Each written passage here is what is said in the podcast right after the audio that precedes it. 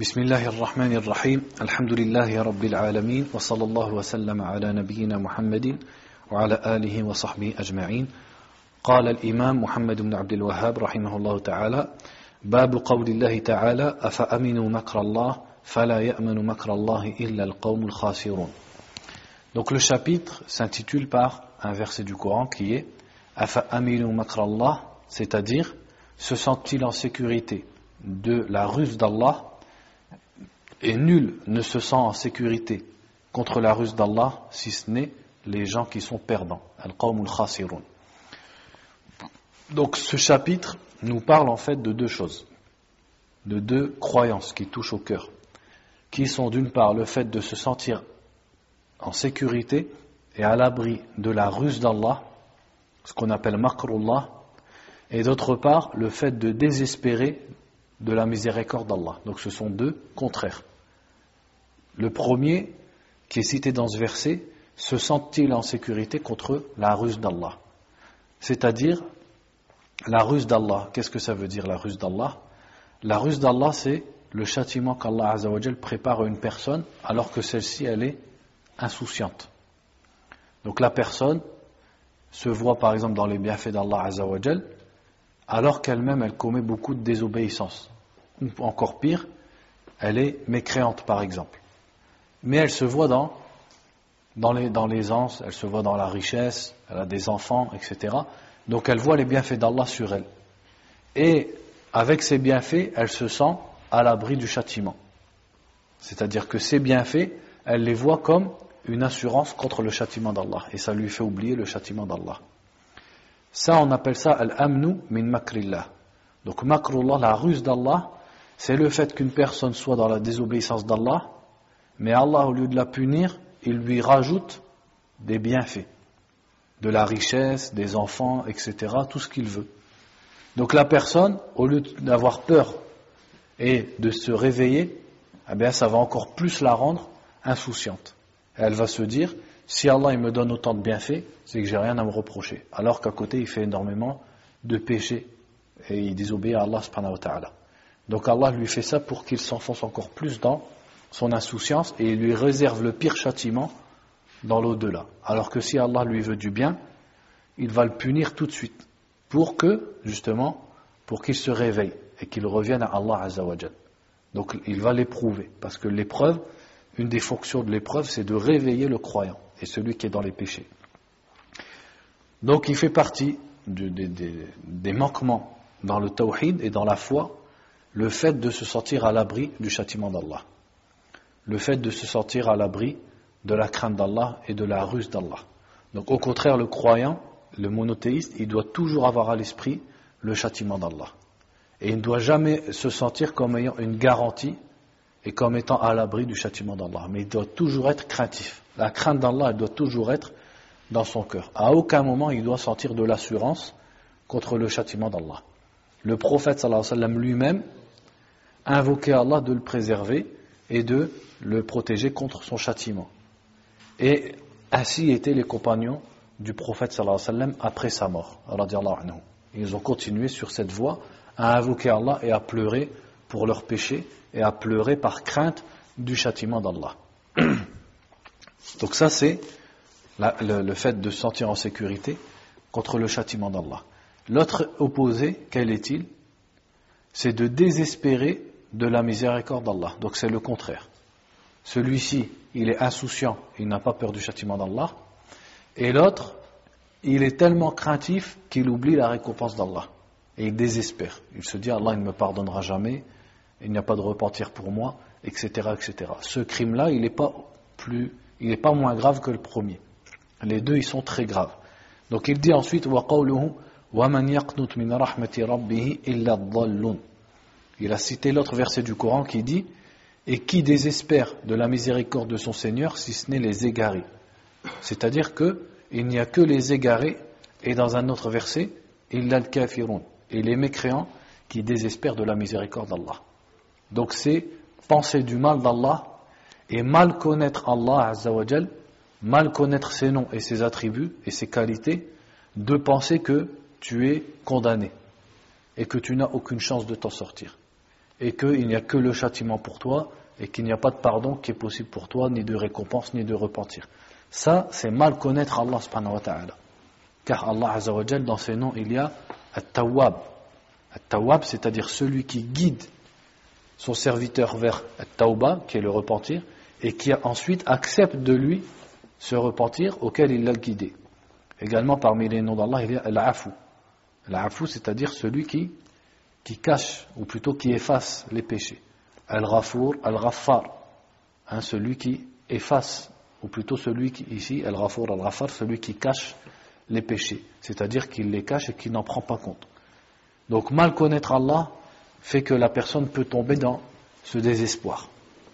Et ce genre de désespoir, il peut arriver de deux genres de personnes. Soit celui qui est trop pécheur, c'est-à-dire il a tellement fait de péché que quand il pense à Allah subhanahu wa ta'ala, il ne conçoit pas qu'Allah puisse lui pardonner. Donc ça, c'est tellement il a fait de péché que maintenant, un shaitan vient le faire désespérer. Donc il rajoute un autre péché à tous ses péchés. Et également, ça vient d'une mauvaise connaissance d'Allah, comme on vient d'expliquer. L'autre personne, c'est la personne qui est pieuse et qui est tellement craintive d'Allah qu'il ne pense plus qu'à la crainte d'Allah et à son châtiment. Et il ne pense plus à sa récompense. Donc il ne voit que négatif. Il ne voit que le châtiment et la crainte et il oublie l'espoir en Allah C'est pour ça que les salafs disaient celui qui adore Allah que par amour est un zindiq. Zindiq, c'est un synonyme de munafiq, c'est-à-dire c'est un kafir. Et ça, chez qui on le trouve? À Soufia, chez les soufis. Les soufis, on trouve que beaucoup d'entre eux disent par exemple euh, le fait d'adorer Allah par espoir de sa récompense ou par crainte de son châtiment, ça c'est une adoration de commerçant. Parce que c'est adorer Allah pour un intérêt. Alors que nous, nous n'adorons Allah que pour Allah, c'est-à-dire que pour ce qu'il est, et que parce que nous l'aimons. Donc ça, ce sont des belles paroles, mais ce genre de paroles, on va toujours les peser avec la parole du prophète sallallahu alayhi wa sallam, La meilleure des voies est celle de Muhammad. Est-ce que Muhammad prétendait aimer Allah que par amour, ou est-ce qu'également il avait la crainte d'Allah et l'espoir en Allah? Eh Toute sa sunna et tous les hadiths sont remplis d'invocations du prophète où il invoquait Allah de le récompenser, de rentrer au paradis, de voir sa face, et en même temps il invoquait Allah de le préserver du châtiment, du châtiment de la tombe, des fitaines, etc. etc. De même Abu Bakr, Omar et tous les autres sahaba après la mort du prophète alayhi wa. Ils ont adoré Allah à la fois par amour, mais également par par crainte et par espoir. Donc celui qui viendrait à dire qu'il n'adore Allah que par amour, mais c'est comme s'il prétendait adorer Allah mieux que le prophète alayhi wa. Et celui qui adore Allah seulement par crainte, c'est un haruri, c'est-à-dire un khariji. Parce que les khawarij, c'était des gens qui étaient dans l'exagération. Ils ne pensent qu'au châtiment d'Allah et à la crainte d'Allah, et donc ils sont dans l'exagération. Ce qui les a amenés à dire que celui qui commet un grand péché, celui qui ment, celui qui désobéit à ses parents, etc., c'est un kafir. Qu'est-ce qui les a fait arriver dans ce genre d'extrême? Ben, C'est parce qu'ils ne voient que al-wa'id. Al-wa'id, c'est-à-dire la, punition. Al-wa'd, c'est la promesse de la récompense. Al-wa'id, c'est la menace du châtiment. Donc ils ne voient que les textes qui parlent de al-wa'id. Et c'est pour ça également que, comme le prophète sallallahu alayhi wa les a décrits, ils sont beaucoup dans, dans l'adoration et dans le culte. Et ensuite, la troisième sorte, celui qui n'adore Allah que par, que par espoir, c'est un murji. C'est le contraire des khawarij. Al-murji, celui qui dit, ma foi et la foi de, de Jibril et la foi de celui qui boit l'alcool, c'est la même foi. La foi, c'est juste croire. Moi, je crois, Jibril, il croit, et celui-là, il croit, on croit tous. Notre croyance et notre foi, elle est la même. Et donc, les péchés n'entachent pas la foi et ne font pas baisser la foi. Donc cela, il penche vers les textes qui ne parlent que du pardon, du paradis, et donc ça les amène à pencher vers le laxisme. Et le droit chemin, il est de regrouper ces trois choses. Adorer Allah avec amour, on l'aime pour ses noms, ses attributs, et par espoir, on espère le rencontrer, on espère le voir, et on espère entrer dans sa demeure, et on le craint on craint sa colère et on craint de rentrer dans, euh, dans l'enfer qu'il a préparé pour ceux qui lui désobéissent. Il dit ensuite وعن ابن عباس رضي الله عنهما أن رسول الله صلى الله عليه وسلم سئل عن الكبائر فقال الإشراك بالله واليأس من روح الله والأمن من مكر الله donc ici il a cité un hadith qui est en fait rapporté par Al-Bazzar rahimahullah où le prophète a dit sallallahu alayhi lorsqu'on l'a questionné sur Al-Kaba'ir c'est-à-dire quels sont les grands péchés il a répondu Al-Ishraku billah le fait d'associer à Allah. min Et le fait de désespérer, donc al-yas, c'est comme al-qunut, le fait de désespérer de la clémence d'Allah, de la miséricorde d'Allah, de la récompense d'Allah. Min. Et se sentir en sécurité contre la ruse d'Allah. Donc ici, dans ce hadith, le prophète sallallahu a cité cela dans les grands péchés. Et ce hadith, euh, l'imam Ibn Kathir, rahimahullah, dit qu'il est authentique, mais il serait plutôt mawqouf. C'est-à-dire ce serait plutôt une parole d'Ibn Abbas qu'une parole du prophète sallallahu alayhi wa sallam. Quoi qu'il en soit, dans les deux cas, donc le sens il est bon, et même si c'est Ibn Abbas qui l'a dit, donc c'est la parole d'un sahabi. Donc ça nous montre que ça fait partie des grands péchés qui diminuent du tawhid et qui peuvent aller jusqu'à le contredire et l'annuler complètement. Le fait de désespérer de la miséricorde d'Allah ou le fait de se sentir à l'abri du châtiment d'Allah. وعن ابن عباس قال أكبر الكبائر الإشراك بالله والأمن من مكر الله والقنوت من رحمة الله واليأس من روح الله رواه عبد الرزاق Donc ici, il a rapporté de, comme étant d'Ibn Abbas, et rapporté par Abd al-Razzaq al-San'ani. Donc Ibn Abbas a dit, les plus grands des péchés sont le fait d'associer à Allah se sentir à l'abri de la ruse d'Allah. Et ensuite il a dit min rahmatillah min Donc il l'a dit en deux fois, mais en français c'est la même chose, c'est-à-dire et le fait de désespérer de la miséricorde d'Allah. Donc on passe au chapitre suivant. Donc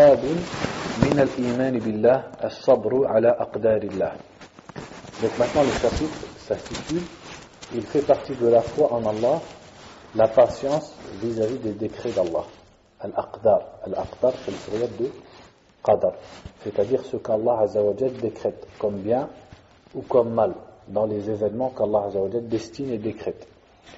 Donc il fait partie de la foi en Allah d'accepter et de patienter vis-à-vis des événements qu'Allah a décrétés. Donc patienter Croire au destin et patienter vis-à-vis de ce destin est directement en relation avec la foi en Allah Azzawajal. Pourquoi? Parce que le destin, ce n'est rien d'autre que l'acte d'Allah, tout simplement. Le destin, les événements, c'est l'acte d'Allah. C'est-à-dire que c'est Allah Azzawajal qui a voulu que tout ce qui se déroule se déroule. Que ce soit le bien ou que ce soit le mal. Et c'est pour ça que, si vous observez, dans le Coran, les versets qui parlent de Arkan al-Iman, ils citent jamais les six. Par exemple, Laysa al-birra euh, euh, c'est quoi le verset? Non, non, pas celui-là justement, l'autre Qui parle de. Euh, si, c'est celui-là. Laysa al-birra an tuwallu wujuhakum qibala al-mashriqi wal-maghrib ولكن البر من آمن بالله واليوم الآخر والملائكة والكتاب والنبيين donc Allah, dans ce verset, a cité la foi en Allah, aux anges, aux livres, aux prophètes et aux jours derniers. Mais il n'a pas cité le destin. De même que dans Aman al-Rasul bima unzila ilayhi min rabbih wal mu'minun. Les cinq piliers sont cités, mais pas le sixième. Alors que dans le hadith de Jibril, le prophète a cité les six. Mais les six, la foi en Allah, aux anges, jusqu'à la foi au destin, on ne les trouve pas cités les six en même temps dans le Coran. On en trouve à chaque fois les cinq il n'est pas cité le destin avec les cinq. Pourquoi? Parce qu'en réalité, la foi au destin, ça rentre dans la foi en Allah. Bien croire au destin, en fait, ça revient à bien croire en Allah. Et celui qui connaît bien Allah, il croira correctement au destin. Parce que le destin, c'est l'acte d'Allah Azzawajal. Donc celui qui sait qu'Allah Azzawajal est Al-Alim, il sait qu'Allah Azzawajal savait tout ce qui allait se passer. Celui qui sait qu'Allah est Al-Hakim, il sait qu'Allah a une hikmah, a une sagesse dans tout ce qui se déroule, que ce soit bon ou que ce soit mauvais. Quand c'est bon, généralement l'être humain il le comprend. Quand c'est quelque chose de bien lui arrive, il ne se pose pas la question. Par contre, quand quelque chose de mal lui arrive, là il se pose des questions. Mais s'il croit en Allah et il sait qu'Allah s'appelle Al-Hakim, alors il sait que derrière ce mal, il y a une hikmah. Et qu'Allah n'a décrété ce mal que pour une hikmah, c'est-à-dire une raison sage. Et donc, même si lui, il ne comprend pas, qu'est-ce qu'il fait Il se soumet et il accepte. Et il croit en Allah. Donc, croire au destin, en réalité, c'est croire en Allah tout simplement. Donc il dit ici وقول الله تعالى ومن يؤمن بالله يهدي قلبه قال علقمة هو الرجل تصيبه المصيبة فيعلم أنها من عند الله فيرضى ويسلم Donc ici, il a cité premièrement un verset du Coran, ou plutôt le passage d'un verset du Coran. ما أصاب من مصيبة إلا بإذن الله ومن يؤمن بالله يهدي قلبه Donc il n'est pas de musiba. C'est quoi le musiba? C'est catastrophe, un malheur. Il n'est de malheur que par la permission d'Allah. Et celui qui croit en Allah, Allah guide son cœur. Donc ici, il a cité que la fin du verset. Celui qui croit en Allah, Allah guide son cœur. Et tout de suite après, il rapporte le tafsir de Al-Qama, qui est un tabi'in, qui a dit, à propos de ce verset, ça parle de l'homme qui est touché par un malheur, mais qui sait que ce malheur vient d'Allah, alors il l'accepte, yarba, c'est-à-dire il est satisfait de cette chose, wa yusallim, et il se soumet. Donc, waman yu'min billah, celui qui croit en Allah, ici signifie celui qui, lorsqu'il est touché par malheur, sait que ce malheur vient d'Allah. Yahdi qalba. Allah le guide, c'est-à-dire Allah guide cette personne qui aura su que le malheur vient d'Allah et qui se sera soumis. Donc, waman yu'min billah ici, la foi en Allah, la croyance en Allah, désigne le fait, comme l'a dit Al-Qama, de savoir que le malheur vient d'Allah et de l'accepter et de se soumettre au destin d'Allah C'est-à-dire de ne pas se rebeller et de ne pas remettre en cause le destin d'Allah subhanahu wa ta'ala. Ici, je regarde s'il a mis la, le graphie de Al-Qama. Donc il dit Al-Qama ibn Qais ibn Abdullah ibn Al-Qama ibn Salaman ibn Kahl ibn Bikr ibn Auf ibn Bakr ibn Auf ويقال ابن المنتشر ابن النخع الكوفي ولد في حياة النبي صلى الله عليه وسلم donc il dit Al-Qama Al-Koufi donc de la ville de Al-Koufa il est né pendant la vie du prophète sallallahu alayhi wa sallam. Mais il ne l'a pas rencontré. Sami'a min Abi Bakrin wa Umara wa Uthman wa ghayrihim. Donc il a entendu de Abu Bakr, Omar et Uthman. Donc il c'est la première génération des tabi'in. Kibar tabi'in wa ulama'ihim wa thiqatihim. Donc il fait partie des grands tabi'in et des savants des tabi'in et des thiqat, c'est-à-dire des rapporteurs de confiance des tabi'in. Taba'da sittin wa lahu tis'un.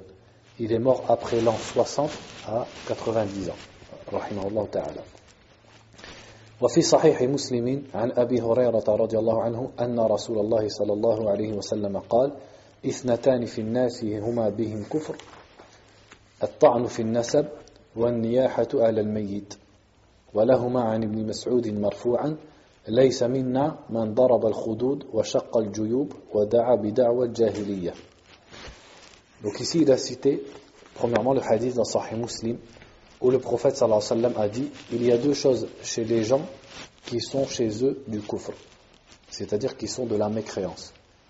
Et cette mécréance ici, quelle est-elle? C'est la mécréance mineure.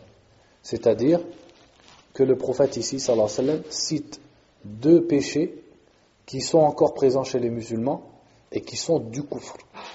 C'est-à-dire, ils sont dignes des mécréants et caractéristique de l'époque de la mécréance, sans pour autant que celui qui les fait soit un mécréant. Ça, on l'avait déjà expliqué plusieurs fois, la différence entre le coufre mineur et le coufre majeur. Donc là, ça fait partie du coufre, al coufre al-askhar, c'est-à-dire des péchés que le prophète sallallahu alayhi a appelé coufre parce qu'ils sont d'une gravité et ils sont caractéristiques de l'époque anté-islamique et caractéristiques des mécréants. Donc il dit, il y a deux choses qui sont du coufre chez les gens, de la mécréance. Le fait de critiquer l'ascendance. critiquer la généalogie des gens. Ça, on l'avait déjà vu. Et critiquer, c'est-à-dire de critiquer les pères ou les ancêtres de quelqu'un, ou sa tribu de laquelle il descend, ou alors de remettre en cause qu'il soit bel et bien le fils d'un tel ou d'un tel. Ça, on en avait déjà parlé. Et il dit qu'est-ce que c'est? C'est le fait de se plaindre et de crier al c'est-à-dire sur un mort. Donc ça, c'était une habitude chez les Arabes qui malheureusement est toujours présente. C'est le fait de, lorsqu'il y a un décès, de d'hurler et de crier, etc. Ou également de y prononcer certaines formules sur, euh, pour se plaindre du mort à voix haute, etc. Et tout de suite après, il a cité un autre hadith qui est dans Sahih al-Bukhari, Sahih Muslim, où le prophète a dit, ne fait pas partie de nous celui qui se frappe les joues et qui déchire son col et qui crie les cris de la jahiliya. C'est-à-dire qui dit des paroles ou qui crie des choses dignes d'avant l'islam. Donc ça parle de la même chose. Les deux hadiths parlent du fait de ne pas accepter la mort de quelqu'un. Donc il a dit celui qui se frappe les joues et qui déchire son col. Donc ça c'était une habitude des femmes avant l'islam, c'est que quand leur mari mourait ou leur fils ou un de leurs proches, pour exprimer leur peine, eh bien elles se griffaient les joues ou alors elles se frappaient les joues ou alors elles s'arrachaient les vêtements, etc., etc. Et elles criaient des paroles qui montrent qu'elles n'acceptaient pas le destin d'Allah. Hein? Donc ce genre de choses, ce genre d'attitude, eh bien, contredit le fait d'accepter le destin d'Allah. Donc le fait d'être triste, le fait de pleurer, ça, ça ne contredit pas le destin d'Allah. Ça ne contredit pas la patience. Parce que ça, c'est quelque chose qui est naturel. Quand quelqu'un perd son proche, c'est normal qu'il est triste, puisqu'il sait qu'il ne va plus le revoir, etc. Donc cette tristesse, de toute façon, il ne peut pas la repousser. C'est quelque chose qui est normal. De même que les pleurs. Et les pleurs, il ne faut que suivre la tristesse. Mais il doit se contenter de ça. Comme le prophète sallallahu alayhi wa sallam, lorsque son fils Ibrahim est mort, alors qu'il était seulement un bébé, le prophète s'est mis à pleurer. Et il a, bien dit Wa inna ya Ibrahim la. Nous sommes tristes de nous séparer de toi, ô Ibrahim. Il a, dit, il a bien dit Al-qalbu. Le cœur est triste. Wala naqul illa ma yurdi rabbana. Mais nous ne disons que ce qui plaît à Allah. C'est-à-dire, on ne se plaint pas. On est triste d'avoir perdu notre fils, mais on ne se plaint pas. On ne dit pas de paroles qui déplaisent à Allah. On ne remet pas en cause le décret d'Allah. Donc ça, c'est la position du croyant.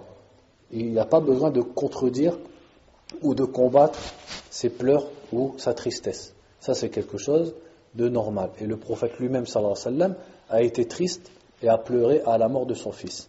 Par contre, ce qui, euh, ce qui dépasse les limites et ce qui est interdit, c'est de remettre en cause. Et ça, c'est des paroles qu'on entend par exemple les gens, quand ils sont touchés par un malheur, ils disent Pourquoi moi? Pourquoi moi alors que moi, par exemple, je prie Alors que moi, je fais du bien? Et mon voisin, il fait rien du tout, et lui, il lui arrive rien. Donc là, tu remets en cause le destin d'Allah Tu n'acceptes pas. Et également, ce qui vient euh, ce qui fait ça chez les gens, c'est qu'ils ne comprennent pas ce que c'est qu'une épreuve. C'est-à-dire, ils ne savent pas pourquoi Allah Azzawajal éprouve ses serviteurs. Et ils ne, voient le, ils ne voient dans le malheur que du malheur. Mais ils ne voient pas le bien qu'il y a derrière ce malheur. Donc il dit ensuite, وعن أنس رضي الله عنه أن رسول الله صلى الله عليه وسلم قال إذا أراد الله بعبده الخير عجل له العقوبة في الدنيا donc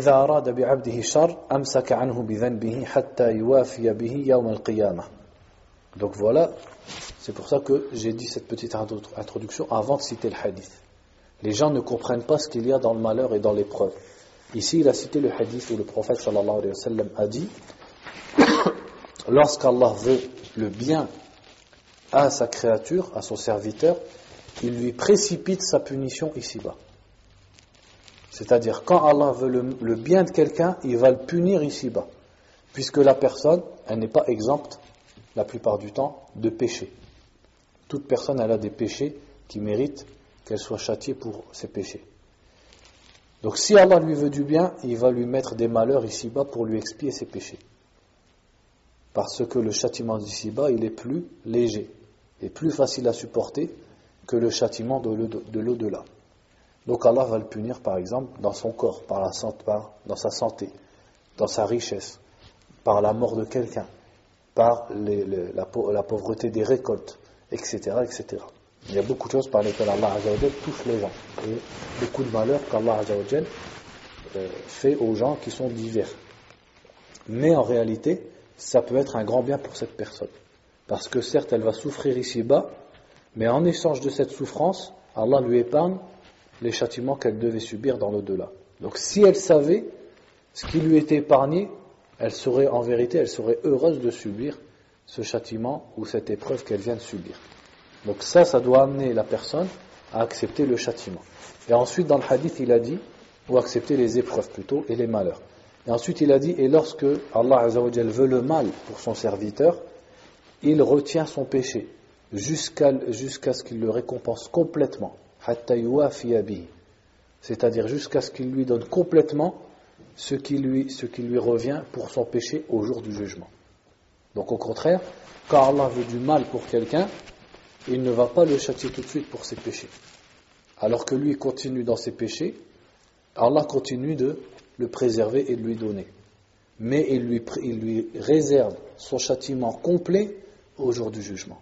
Et si la personne avait eu le choix, elle aurait préféré souffrir et vivre plein de malheurs ici-bas que d'être châtiée par le feu de l'enfer. Donc, quand on comprend ça, les épreuves, on les accepte plus facilement. À chaque fois qu'une personne va subir un malheur, si elle voit derrière le fait que ça, ça expie ses péchés, et que ça lui épargne des châtiments dans la tombe, ou au jour du jugement, ou dans le delà, eh elle va être contente en vérité de subir cette épreuve. Et il y a d'autres également, il y a d'autres sagesses qui, qui sont citées dans d'autres hadiths, et qu'on peut comprendre des hadiths suivants. Donc il dit ensuite, وقال النبي صلى الله عليه وسلم إن عظم الجزاء مع عظم البلاء وإن الله تعالى إذا أحب قوما ابتلاهم فمن رضي فله الرضا ومن سخط donc dans ce hadith, le prophète a dit alayhi wa la grande récompense est avec la grande épreuve. Et certes, Allah Azzawajal, lorsqu'il aime des gens, il les éprouve. Donc celui qui est satisfait aura la satisfaction, et celui qui est en colère aura la colère. Donc reprenons le hadith depuis le début. Il dit la grande récompense va avec la grande épreuve. C'est-à-dire qu'également, en dehors du fait qu'une épreuve peut être un pardon des péchés, elle peut être également une simple récompense. C'est-à-dire sans forcément être une expiation pour certains péchés. Ça peut être pour augmenter la récompense d'une personne. Donc par exemple, un musulman croyant qui se repent de ses péchés, Allah Azzawajal va lui destiner un malheur, va lui destiner une épreuve. Non pas pour expier des péchés, puisque lui tous les jours fait en sorte qu'Allah Azzawajal le pardonne. Il se repent constamment et il demande constamment pardon à Allah. Mais simplement, cette épreuve et ce malheur va lui rajouter des récompenses qu'il n'aurait pas eu avec les ibadat, avec les actes d'adoration qu'il fait habituellement. Donc il va, grâce à cette épreuve, grâce à ce malheur, avoir des récompenses, les, les récompenses peut-être de ceux qui sont au-dessus de lui dans, dans la pratique et dans l'adoration. Donc en réalité, c'est un bien pour lui. Il ne faut pas qu'il le prenne comme un mal, simplement c'est des récompenses qu'Allah lui rajoute. Et ensuite il dit, et lorsqu'Allah aime des gens, il les éprouve. Ça c'est une troisième chose. C'est que l'épreuve est également c'est le signe de l'amour d'Allah. Si une personne n'a jamais d'épreuve, c'est là au contraire qu'elle doit se remettre en question et se demander est-ce que je ne suis pas en train de subir la ruse d'Allah Est-ce que je ne suis pas dans les bienfaits? Alors je continue à faire les péchés et est-ce qu'en vérité là je me, je me, je me dirige pas vers ma perte et vers le plus grand châtiment? Alors que quand elle voit beaucoup d'épreuves, alors qu'elle est pratiquante et qu'elle elle essaye de s'accrocher à l'islam, eh elle doit, le prendre comme un signe qu'elle est dans la bonne voie et qu'Allah l'aime. Car, Allah, car le prophète a dit sallam, que quand Allah aime des gens, c'est là qu'il les éprouve. Et quand on regarde la biographie des, personnes qu'Allah aimait le plus, bien on regarde, on voit également que c'est ceux qu'Allah a éprouvés le plus. Le prophète en premier, sallallahu alayhi wa sallam. La vie du prophète sallallahu alayhi wa ça n'a pas été un long fleuve tranquille. Au contraire, ça a été que des épreuves, des malheurs, des difficultés.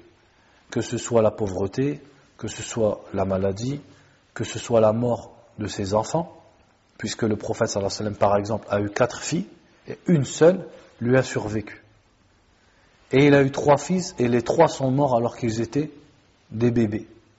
Et ça, c'est une des plus grandes catastrophes qu'un être humain peut connaître, c'est de perdre ses enfants. Il a perdu sa femme, Khadija, anha, etc., etc. Sans compter tous les compagnons qu'il a perdus, alors qu'il aimait ses compagnons, et les guerres qu'il a dû affronter, la famine, etc., etc. Donc le prophète, sallallahu lui-même, il a subi énormément de malheurs et énormément d'épreuves, de même que ses compagnons par la suite. Et lorsqu'on observe également la vie des grands savants de la communauté, comme le shir dont on lit le livre, Muhammad ibn Abdel Wahhab, eh bien on observe également que leur vie, elle a été faite, elle a été parsemée de, de malheurs et d'épreuves. Et ensuite il dit, donc celui qui est satisfait aura la satisfaction. C'est-à-dire celui qui est satisfait des épreuves qu'Allah lui a destinées, gagnera la satisfaction d'Allah. Donc ça, c'est encore un autre point qui fait qu'on doit accepter et aimer les épreuves.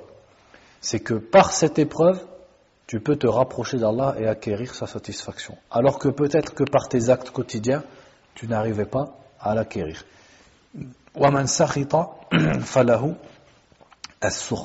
Ou alors on peut dire aussi c'est-à-dire la colère. Celui qui se rebelle et qui est en colère contre le destin d'Allah, ben lui ne récoltera que la colère d'Allah subhanahu wa ta'ala.